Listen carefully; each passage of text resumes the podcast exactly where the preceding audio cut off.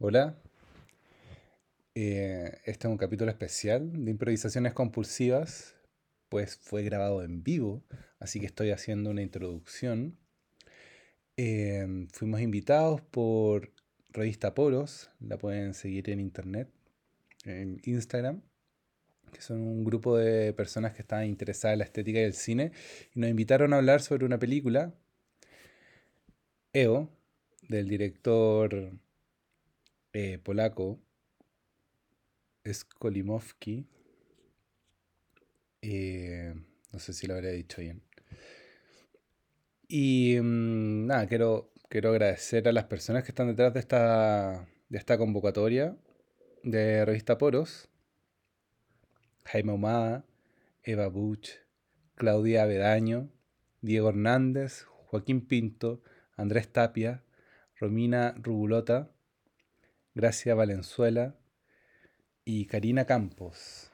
Un equipo bellísimo de personas que están interesadas en hablar y, abrir temas en las artes y en el cine.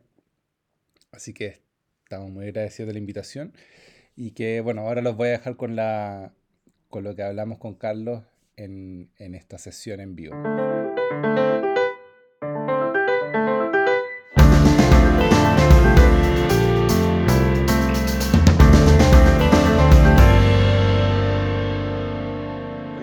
Voy a grabar esto para ver si sale en el podcast, vamos a ver si resulta. Para ahorrarnos, ahorrarnos el trabajo. Para ahorrarnos el trabajo, porque somos flojas en verdad. Porque íbamos a grabar hoy día, pero no pudimos grabar hoy día, pero estamos acá, así que hagamos un dos por uno. Dos por uno. Eh, nada, somos, yo quiero presentarnos más como dos personas que les gusta el cine y que nos gusta hablar de cine y nos juntamos a ver películas y después hablar de las películas.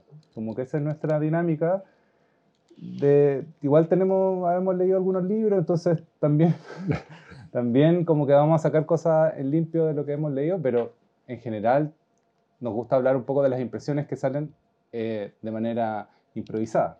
No nos hemos puesto de acuerdo, no hemos hablado de la película nosotros. Solo le pregunté si le había gustado o no le había gustado. Y, y un poco mm, este tipo de películas son, son, son interesantes, quizás no es mi estilo de película. Yo decía al Carlos que no sé si me ha gustado tanto, pero me interesa lo que va proponiendo y lo que instala en el, en el, en, el medio, por ejemplo, en los Oscars. Que justamente este año hay como cuatro. Estábamos hablando con un amigo, yo voy a robar muchas cosas de amigos con los que hablé esta semana. Eh, estábamos hablando de que este es el año de los animales, como en los Oscars. Porque en, en, en varias películas aparecen animales como protagonistas o, como actores, actores secundarios pero importantes. Y, esta película está protagonizada por un actor burro. Entonces, primero tiene esa particularidad. Una película de un actor que es un burro. de hecho, estábamos hablando de animales recién. Cada uno con un cariño tremendo con sus perros.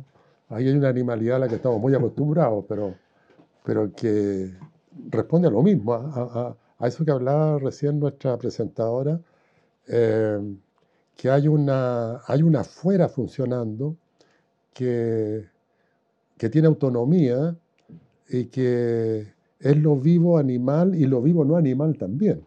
Es decir, y ese yo creo que es un punto de inflexión de estos últimos, no sé, 20 años, de, de entender la naturaleza como un otro con el cual podemos tener un diálogo y un temor también, podríamos decir, porque la naturaleza no tiene piedad. Es decir, eh, la piedad no existe en la naturaleza. Eh, tal vez nosotros los humanos hemos adquirido poder gracias a eso, ¿no? que hemos aprendido... A nuestra construcción moral. a nuestra construcción moral. Bueno, y al lenguaje.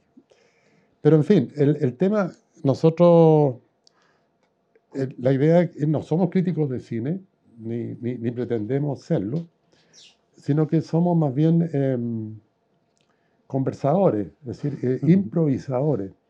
¿Y por qué improvisadores? Porque tenemos una, una, una confianza grande en la improvisación, en, en, en, un saber que aparece de repente. Es decir, hay un azar, como, como el azar de Altazar, que, que, aparece de repente en el diálogo. Y ustedes lo tienen que haber vivido 500 veces en conversaciones de café, en bares, en la calle, en, en un bus, eh, donde de repente la conversación adquiere una dinámica también externa uno que destella. ¿ah? Eh, y, y, ese de repente el que hay que tratar de, de aprovechar, ¿no? ¿Qué, ¿Qué, es lo que hacemos con, con Sebastián y hemos hecho en nuestros podcasts? De ponernos a conversar de la nada, naturalmente con un motivo esencial, que es una película, respecto a la cual no vamos a decir si es buena o es mala, pero que nos hace... ¿Con spoiler o sin spoiler? ¿Mm? ¿Con spoiler o sin spoiler? Ah, no, mejor no. Mejor no.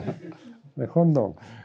Pero eso, o sea, la, la, película es una especie de mm, estimulante para hablar de muchas cosas vinculadas con el cine, eh, vinculadas con nosotros y vinculadas con las cuestiones que surgen cotidianamente y que a uno le resultan interesantes de, desarrollar, digamos. Oye, y en particular estábamos hablando de animales afuera, porque además yo le dije a, los chiques que invitaran al Carlos, porque el Carlos, aparte de ser cineasta, estudió mucho tiempo veterinaria. O sea, tenemos un cineasta veterinario que hace todavía clases en veterinaria. Pero no de, no de veterinaria. De cine. De cine. Entonces, eh, ¿qué tienen que ver los veterinarios con el cine? Y, y, y, me voy también un poco porque creo que desde muy, desde muy temprano hubo una relación entre los, entre los animales y el cine, pensando un poco como en esta idea de que el cine tenía en un principio que era este show de feria, como que el, el, el animal que era ocupado en un principio como un show, como parte de un espectáculo, el cine también lo adoptó un tiempo. Sí, Y yo creo que hasta, o en cierto momento, no, no, no, tengo una cronología exacta, estoy tirando ideas como tesis, como que podrían ser hipótesis de algo, pero podría que no. Pero hasta que el cine empezó y estaba tratando de buscar la primera Hombre Lobo, y fue como en el 2014, 2016, por ahí, la, estoy, la estoy como sondeando porque no estaba, no estaba como muy fácil de ver.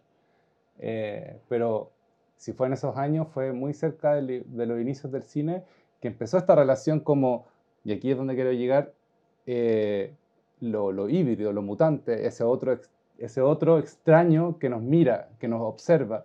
Y aquí pasa algo extraño con que Noé, que es un personaje que no tiene, no le podemos dar una condición eh, que juzga a la naturaleza que está mirando, o sea, a nosotros, porque básicamente la película trata de un burro que, que nos mira, y ese otro que nos mira nos provoca algo a nosotros que estamos mirando esta pantalla. Entonces, ahí hay un nexo extraño entre los animales y el cine como imagen y el, y el animal como imagen, eh, que se vuelve eh, de alguna manera espejada y extraña, y no sé qué, qué opináis tú como de estas ideas en torno a lo animal y, el, y la imagen.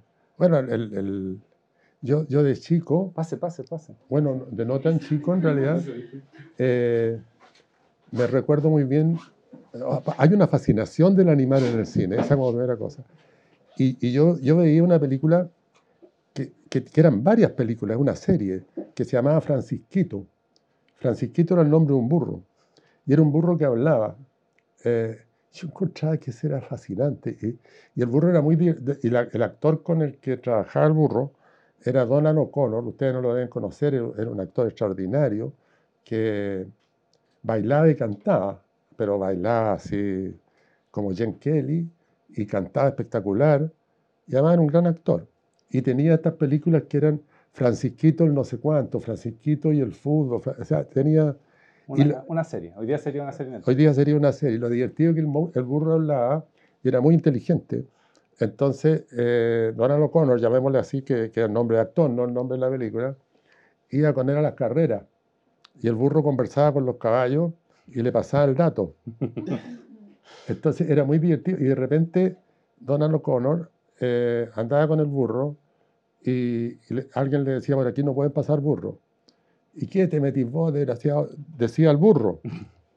Entonces, el tipo miraba y pensaba que era Donald O'Connor el que había dicho esto, y, nadie podía, y el burro se quedaba de lo más tranquilo. Entonces, hay un juego ahí muy interesante. Bueno, esa es una de las películas. Pero, como estrategia de ficción, ahí el burro está actuando como ese, esa oscura sombra que, que dice lo que no puede decir. Claro, claro. Que finalmente igual eso parece este burro. Claro, es, la, es la insolencia. La insolencia de alguien que nunca pueden pillar, porque en ese sentido es una sombra. No lo pueden pillar porque cuando lo miran, el burro mira para arriba y bueno, los burros no hablan.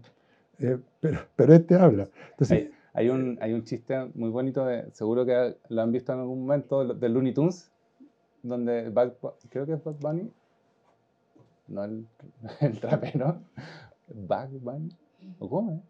Bugs Bunny. Que tiene como una ranita que canta y que, que solo él puede ver cantar. Y cuando se la muestra a otra persona, la rana no canta, es solo una rana. Y es un chiste así que repiten, repiten, repiten. Claro, ese chiste está en varias películas. En varias películas del animal, porque el, el, el animal también tiene esa cosa que es como el, el, el extrañamiento. Mm. funciona como, como ese, ese... Y aquí traigo una idea de, de, de Jan Bennett, que es una, una, autora que recomiendo mucho, que habla sobre materia vibrante, que, que, toma ahí un término que es de otros filósofos, pero se lo vamos a dejar allá, que es el actante. El actante como alguien que genera una interferencia en un, en un flujo y esa interferencia provoca algo nuevo, provoca un, e, ebulle algo. Eh, este, este, animal y muchos animales, véase el vampiro o estas cosas medias mutantes, véase el, el monstruo, véase el, el, el, hombre lobo, eh, son estas pequeñas distorsiones en un flujo y esa distorsión destella algo que no, estaba, que no era posible sin, ese, sin ese claro, Ahí hay una frase re bonita de Benjamin, nosotros lo hemos hablado en las improvisaciones, que dice que mm, la, frase más bella es esa que tiene una interrupción, que, es algo muy fascinante porque en, general se enseña de que todo tiene que tener una continuidad. Entonces Benjamin dice, eh, la frase más bella es esa que tiene una interrupción abrupta, que es más o menos, dice, lo que ocurriría en el laboratorio de un alquimista al cual que tiene una luz especial, en fin, y de repente se rompe por ahí algo en el techo y entra una luz. Y todas las luces empiezan a cambiar. Mm. Entonces, esa, esa irrupción eh, es, un punto que los animales marcan. O sea, que los animales marcan en su inocencia. En su inocencia, claro. Como que como que aquí pasa un efecto muy bonito que el, el, animal provoca instancias, provoca o genera espacios de, de, disrupción, pero lo que, lo que está en vivo, y, eso quizás es el, el, poder de este tipo de películas, lo que está vivo es entender o tratar de poner el pensamiento del animal o el pensamiento que está pensando el animal desde nuestro pensamiento. Como, Porque acá pasa un efecto, lo hablaba con un amigo, eso se lo robó a un amigo, un efecto muy bonito que es en el principio del cine, de los primeros montajistas, de los rusos, eh, se hablaba un principio que se llama el, el, principio de Kuleshov. No sé si alguien lo, lo, lo, conoce. El principio de Kuleshov es algo muy sencillo, que es que tú pones una poker face frente a un plato de comida o una poker face frente a, un, frente a una persona muriendo o una poker face frente a un, un, alguien riendo y la cara va a generar un estado, una emoción distinta frente al plano que se, que se pone. o sea, uno, va a leer la cara de otra manera. Uno lee el montaje en relación a los planos y, a su juxtaposición, o sea, cómo van uno tras de otro.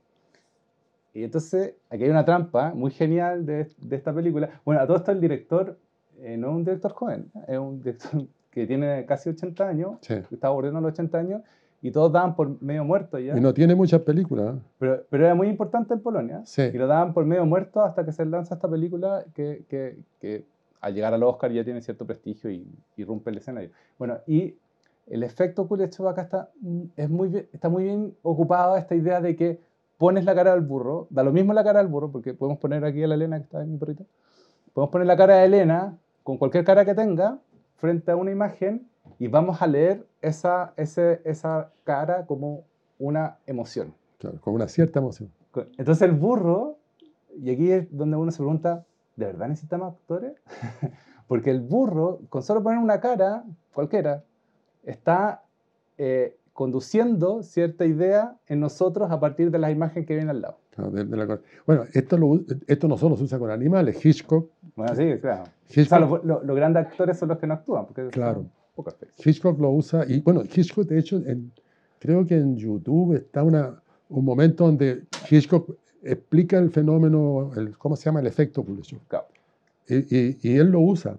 Entonces, por eso dice que no, no, no, quiere que los actores no actúen, porque el, la, el rendimiento actoral del actor va a ser producido por el, por el montaje, por el corte, digamos, que es lo que explicaba recién Sebastián.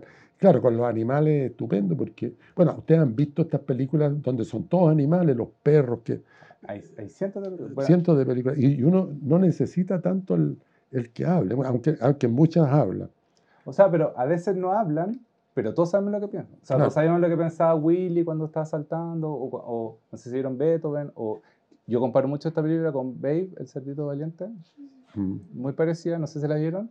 De un cerdito escapando de la granja y como que pasan cosas. Tal gatito chatrán. Entonces, tenemos e, esta cara media insípida, pero que nosotros fácilmente podemos asociar una emoción al pegar una imagen con otra. Y es, un principio muy simple del cine. Entonces, yo creo que hay una lectura de, los críticos de cine o de la industria cinematográfica que se acordó de que, oye, el cine no solo son explosiones ni los multiversos, sino que también poner emociones en este choque de imágenes que es como el, el ABC del cine a principios de siglo. Claro, y aquí, aquí en esta película, bueno, hablemos de la película un poco por, por, si no la han visto, a lo mejor la vieron. No, porque ahora la van a ver. ¿No ¿Cuándo? Ahora. ¿Después? Sí. Ah, genial. No, así que no contemos, no contemos spoilers. No, pero, pero sí yo creo que eh, durante todo el transcurso, o sea, la película ocurre porque un burro se desplaza de, de, un lugar a otro. Eh, eso es lo más fascinante. Entonces, ¿qué es lo que pasa? Que el mundo, digamos, el espacio, el tiempo, todo lo que ocurre alrededor, eh, que es de una determinada manera en la que uno está acostumbrado a ver, cuando entra el burro, se transforma por completo.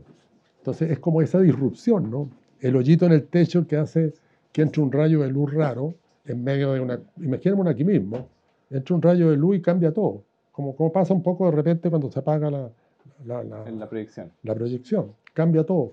Bueno, el burro lo que hace es eso, se, mete en diferentes lugares, se mete en líos también, pero em, donde se mete, todo empieza a iluminarse, podríamos decir, se em, empieza a reverse. A reverse, claro, se vuelve a ver. El burro, o sea, eh, eh, la película es claramente una road movie. Donde una burro movie. Una burro movie. No, porque el road era, el, claro, el camino. Eh, pero, pero... Un road movie en burro. Claro, en vez, yo la, la, la, primera road movie que vi que me encantó fue Busco mi destino, no sé si la han visto. son unos personajes hippies que van en moto. Bueno, es el equivalente a esa película, pero en vez de personajes hippies que van en moto, es un burro. Un burro que cambió, pero la operación narrativa es la misma donde, donde no importa tanto el, el, el, discurso entre personajes, sino que lo que importa es el espacio que el burro va abriendo y que va mostrando. Tal como en el caso de Busco mi destino, los tipos de la moto circulan por diferentes lugares eh, y esos lugares eh, se ven porque, porque los motoristas pasan por ahí. Eh, pero los motoristas no tienen un argumento especial, sino que ir creando un espacio que, y mostrándolo. Entonces, son películas de fragmento, y esta es una película de fragmento que, que, hemos, venido hablando harto de esa De lo que hemos venido hablando. Porque aquí da un poco lo mismo cuál escena va al principio o al final, o, o cómo se van intercalando escenas, porque la única constante es la del burro opinando, entre comillas, el burro opinando sobre las situaciones que va leyendo o va viendo. Entonces, podríamos continuar, esto podría ser una serie, podría ser, eh, podría haber las dos, tres, cuatro, por supuesto. Podría llegar a África, después podría andar por Norteamérica, sería muy bueno en Norteamérica. está en Polonia, está en Polonia este cabrón. Y eh, podría andar después, no sé, en Latinoamérica. Entonces, todas esas lecturas, el burro las va como agarrando y transformando, pero también es, nosotros el que la va agarrando y transformando, porque el burro es un burro, entonces el burro no, no, no es que actúe. Y, y, aquí viene una cosa como extraña de las animalidades que veo yo, que es como cómo el, el, el, el, humano trata o intenta, en esta necesidad súper antropocéntrica, de, darle un, una lectura humana al burro, leerlo, leer de alguna forma. Entonces, aquí el director, y ahí no sé si estoy tan de acuerdo, o no sé si fue la mejor estrategia, hay varios planos donde la cámara está a, la altura del burro y viaja como si fuese el burro.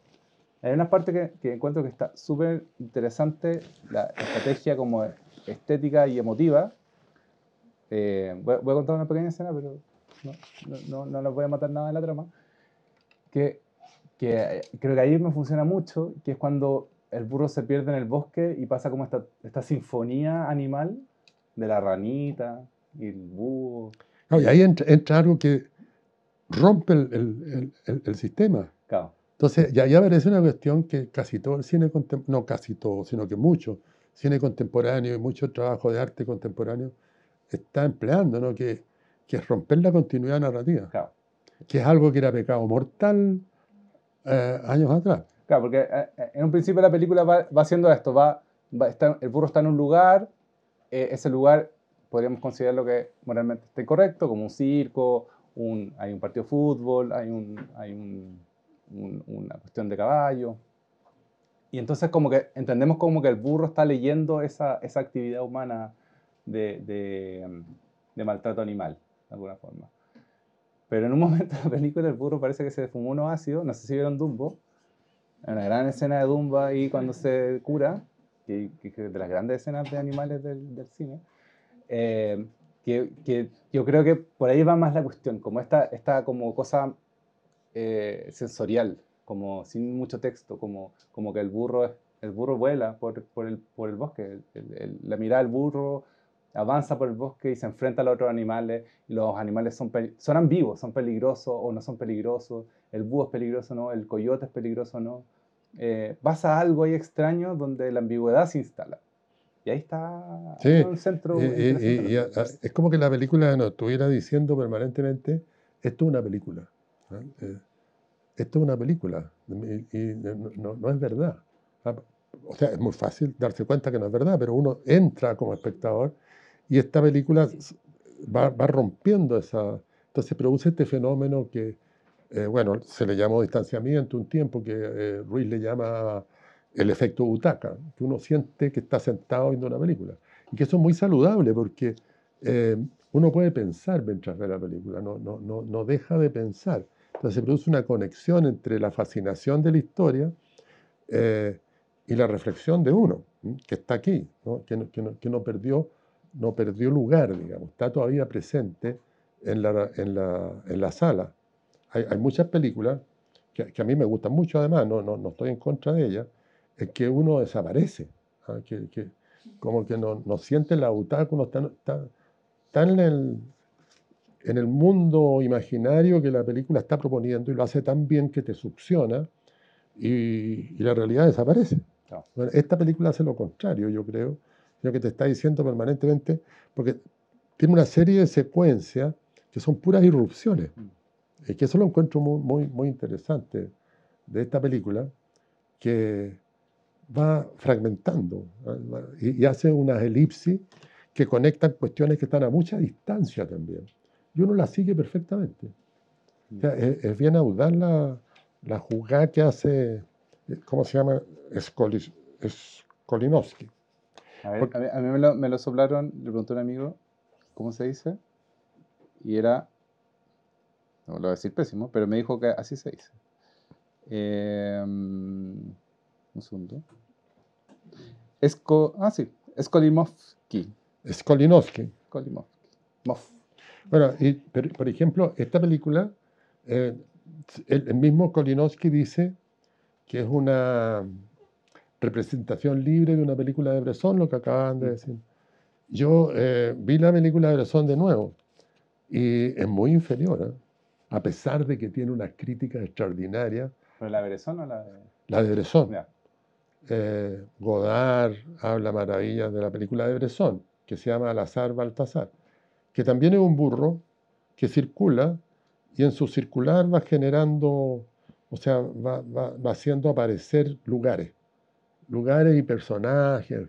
Tiene cosas re buenas, pero, pero me parece que hay una idea de mantener la continuidad y generar una vinculación más emocionante.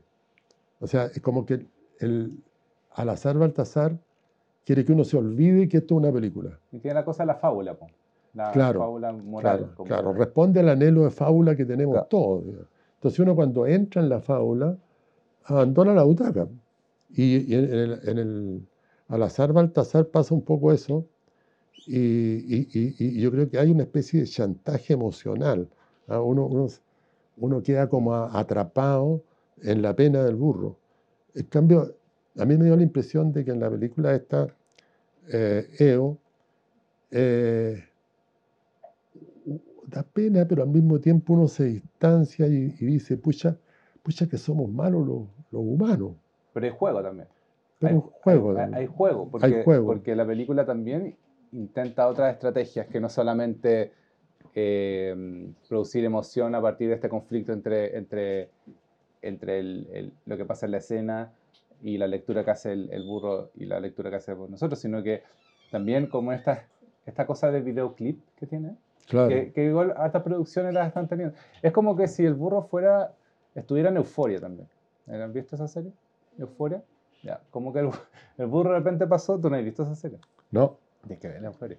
El burro pasará por, por cierto psicotrópico y, y, ve distorsionado de repente el mundo. Y eso, yo creo que igual responde a un tipo de cine que está apareciendo hoy en día, que es un cine más sensorial y menos narrativo, y, y que, que, se hace una pregunta que, quizás es como la pregunta que debiésemos hablar en cuanto hablamos de animalidades, que ¿cómo siente el burro? ¿Cómo, cómo, ver, cómo vería el burro?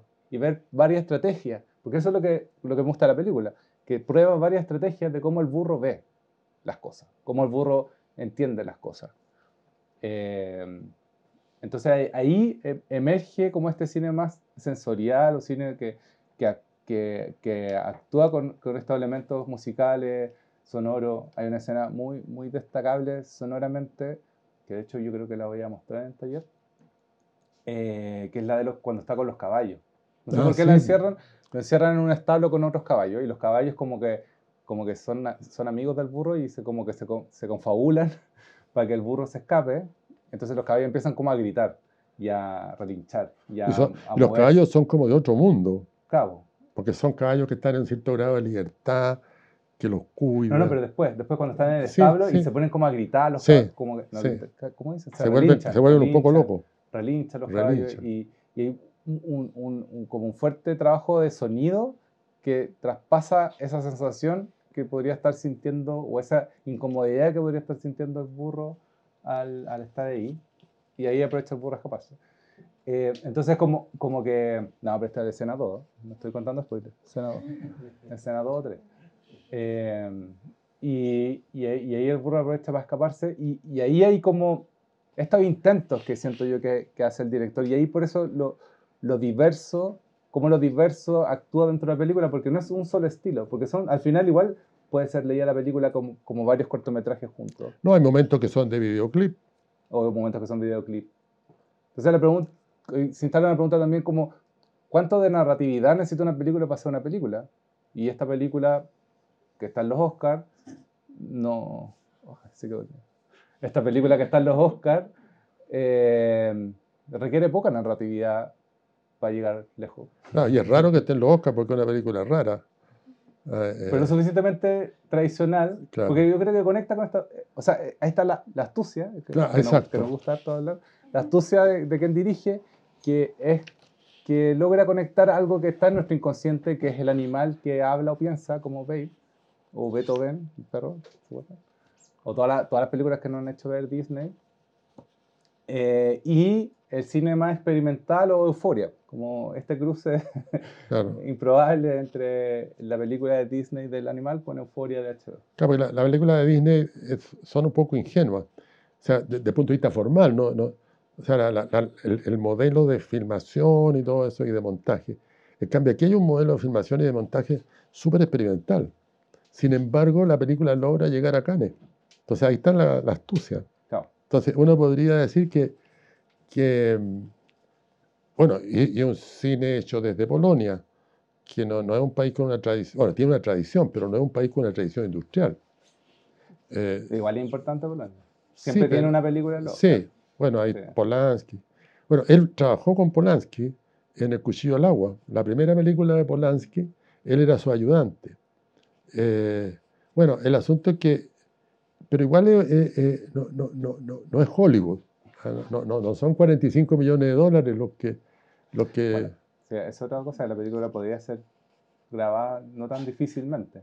A eso me refiero, claro. Entonces, que lo interesante de este tipo de película, para quien le interese hacer cine, eh, es ver cómo se las arregla este director, cuáles son los modelos, cuáles son las operaciones. Eh, bueno, y la primera yo creo es el, tema del road movie, hacer desplazarse algo, que en este caso es un burro, pueden ser dos motociclistas como en Busco mi destino, dos motoristas como en Busco mi destino, pero puede ser también un caminante, puede ser, en fin, lo que sea. Un perro, un gato. Un perro, un gato. Eh, que al caminar, al pasar por lugares, va abriendo esos lugares, los va haciendo, eh, los ilumina, los, va haciendo aparecer. Y eso es todo. ¿no? No, no, no hay un tema central, no es que persigan a un ladrón, no es que alguien se enamoró y lo abandonó la señorita que está, de la que estaba enamorado, nada, sino que hay un, un desplazamiento. Y esos son cada lugar donde este personaje, que en este caso es un burro, eh, circula, cada lugar por el que este personaje circula, es un fragmento, es un pedazo, es una unidad altamente productiva que se conecta con la otra unidad. Eh, y ese, es un modelo de trabajo que facilita la producción cuando uno filma o hace películas desde las provincias lejanas de, los centros industriales. Chile es una de las provincias lejanas, tal vez la más lejana. Mm. Entonces, eh, yo creo que es bueno aprender de, en este caso de Skolinowski. ¿eh? Son muy pocos actores. Eh, el, actor o sea, son, son, hartos, pero, pero poquito. Poquita la actuación. Claro, son actores que... Ven, ven 20 minutos para acá. Claro, claro. Son amigos probablemente que... Salvo la Isabel Hooper, que... Ah, que es la actriz. Que, que, yo creo que debe ser amiga de Skolinowski. Porque, yo, creo, yo creo que es por coproducción. para ganarse la coproducción. Para ganarse la coproducción, claro de, haber sido la que llenó los puntos principales. Pero trabaja un pedacito muy corto al final. Y casi no, ¿Mm? casi no actúa. Casi no actúa. Pero es buena lo que Claro. Y permite que se diga con Isabel Hooper. Sí. Entonces, bueno, hay... hay pues que me acordé de algo que decía el, Ignacio, con lo que está diciendo, que, que está bueno. El Ignacio Agüero eh, dice algo en un principio es muy tonto, pero muy simple y muy, muy material. Porque si hay algo que tiene la película es que es bien material. Y, y, y, hay algo material que, que, a veces se olvida cuando uno está produciendo cosas, que es el punto de vista. ¿Cuál va a ser, como, como pregunta de autores o autoras, ¿cómo, cuál es mi punto de vista? ¿Dónde pongo la cámara? Una cosa muy sencilla, ¿dónde pongo la cámara para mirar el mundo? Y cuando lográis encontrar ese punto de vista, ese lugar donde poner la cámara, que es muy material, en este caso la cámara viene abajo casi siempre, porque siempre estamos como en el plano contra plano del, burro y el burro está a la altura está a la altura de la cámara, no es que, no es que la cámara mire desde arriba al burro. Entonces, cuando vemos desde ese punto de vista, como esta señora ahora está mirando desde ese punto de vista, eh, ya cualquier persona, cualquier persona en el, en el, mundo se vuelve personaje. Claro. Se vuelve interesante porque si tengo esta cámara baja y, y, por ejemplo, hacemos el caso de que la Elena va a hacer una película y estamos desde el punto de vista de la Elena, la Elena sale y bueno, ve a los pacos que están en la esquina, puede haber una historia con el Paco, después puede ir al metro, y el metro a ver con, hablar con un, o sea, mirar a un migrante, después ir, ir más allá, quizás a Plaza Italia y mirar los grafitis. Y... Ahí funciona el plano contra plano. Claro, y, y es eso, o sea, y es esa lectura desde ese punto de vista que va construyendo un relato. Claro. Entonces, eh, ahí hay una, una cuestión que a mí me, interesa subrayar, o sea, no, hay no, es necesario encontrar un un drama. Eh, que hay que encontrar operaciones, estrategias, que, en este caso están. De, repente aparece un perro robot. Sí, esa de que me gusta. Ponte tú. Pero no quería spoiler. Bueno, le estoy adelantando algunas cosas, pero eh, yo encuentro magnífico esa cuestión. Pero imagínense, claro, poner un burro al lado de un perro robot. ¿Qué pasa? Y, que no tiene ninguna conexión temática. Entonces ahí aparece esa frase que eh, siempre me, cuesta acordarme del autor, que dice que el tema es el opio del pueblo. Jugando con la frase de Marx que la religión es el opio del pueblo, él eh, dice el tema es el opio del pueblo. O sea, el, tema se refiere a él a, la anécdota. Creo que la frase sería mejor decir la anécdota es el opio del pueblo. O sea, porque el pueblo, nosotros los espectadores, tenemos un anhelo de anécdota, un anhelo de fábula. Entonces, bueno, uno dice, ¿quién la mató? Eh, ¿Por qué lo abandonó? ¿Cuándo van a encontrar el tesoro? Entonces, y eso nos hace perder... Eh, la maravilla de contemplar. ¿Ah? La maravilla de contemplar. La maravilla de contemplar.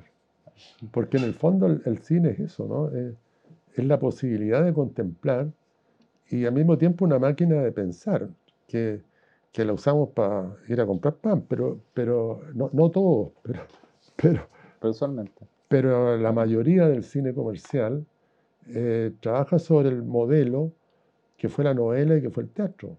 Es decir, no, no, no, no, no, no, no utiliza los recursos eh, tan ricos que tiene, que tiene el cine. Oye, me están diciendo que tenemos que ir cerrando. Eh. Eh, lo único que traía una frase, que quizás puede ser el nombre del podcast, de Spinoza, este filósofo muy antiguo, que está, está, muy volviendo a leerse con estas nuevas, nuevas maneras. De hecho, Jean Benet y Donna Haraway como que son pioneras en el mundo de, esta lectura animal del, del, mundo, que recomiendo sus textos. Eh, toman hartas cosas de él y, y es, muy extraño porque Spinoza era un religioso, así como casi que fue cura. Entonces es muy entretenido leerlo ahora como desde lo postmoderno. Y dice, ni sujeto ni objeto, sino modo. Y se conecta con esta idea de que digo yo, de que es, buscar ese punto de vista. Ni sujeto ni objeto, sino modo. Cómo este bicho, que es un burro en este caso, eh, intercepta el flujo y nos hace leer de otra manera en la actualidad, cómo nos hace leer desde otro modo, desde esta animalidad, desde estas cuatro patas, desde estas dos orejas, estos dos ojos que son peludos, cómo nos hace leer esto que es lo común y corriente que está pasando acá. Claro, fíjate lo que son las improvisaciones, pues tú dijiste intercepta el flujo. Yo creo que ahí está una clave también, no solo de esta película, sino que del trabajo de arte. De lo que se trata es de justamente eso, interceptar el flujo, romper el automatismo, construir desde lo nuevo, o sea, volver a ver el mundo.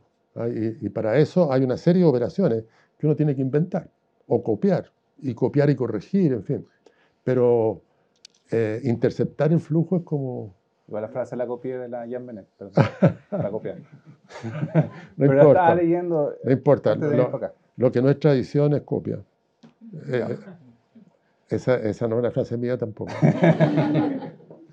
esa ¿De quién es? De Buñuel. Buñuel dice que lo que no es tradición es copia, no hay nada original, hay pura combinatoria nomás. Entonces, por eso es bueno ver cine, es bueno lo que van a hacer y lo dejamos tranquilos ver la película. Claro. Un aplauso. Si alguien quiere hacer algún comentario o consulta, igual es un momento apropiado. Ah, ya. Sí. Dije, a cortar, no, no corto. Mejor con preguntas. Eh, y yo igual, bueno, con el equipo de foros hemos estado harto tratando de, investigar este tema de animalidades eh, y sobre todo preguntarle a usted, bueno, eh, con el tema del cine, porque decían que, claro, contemporáneamente la animalidad ha producido esto de las interrupciones, ¿cierto? también verlas desde el fragmento. Y ahí me pregunto, bueno, la animalidad viene siendo un tema que la humanidad se ha visto siempre, en los tótems, en los rituales, en los mitos, en las fábulas. Entonces me pregunto cuál es la importancia de este tipo de película y, analizarla estéticamente hoy, en lo contemporáneo, sobre todo teniendo en cuenta esto de la interrupción y los fragmentos que están ustedes comentando.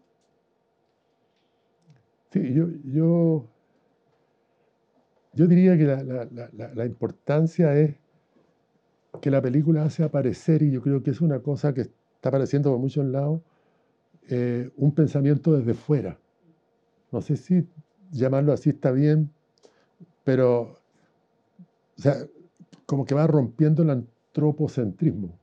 No, no somos los únicos. Ah, eh, no somos los únicos que pensamos tampoco.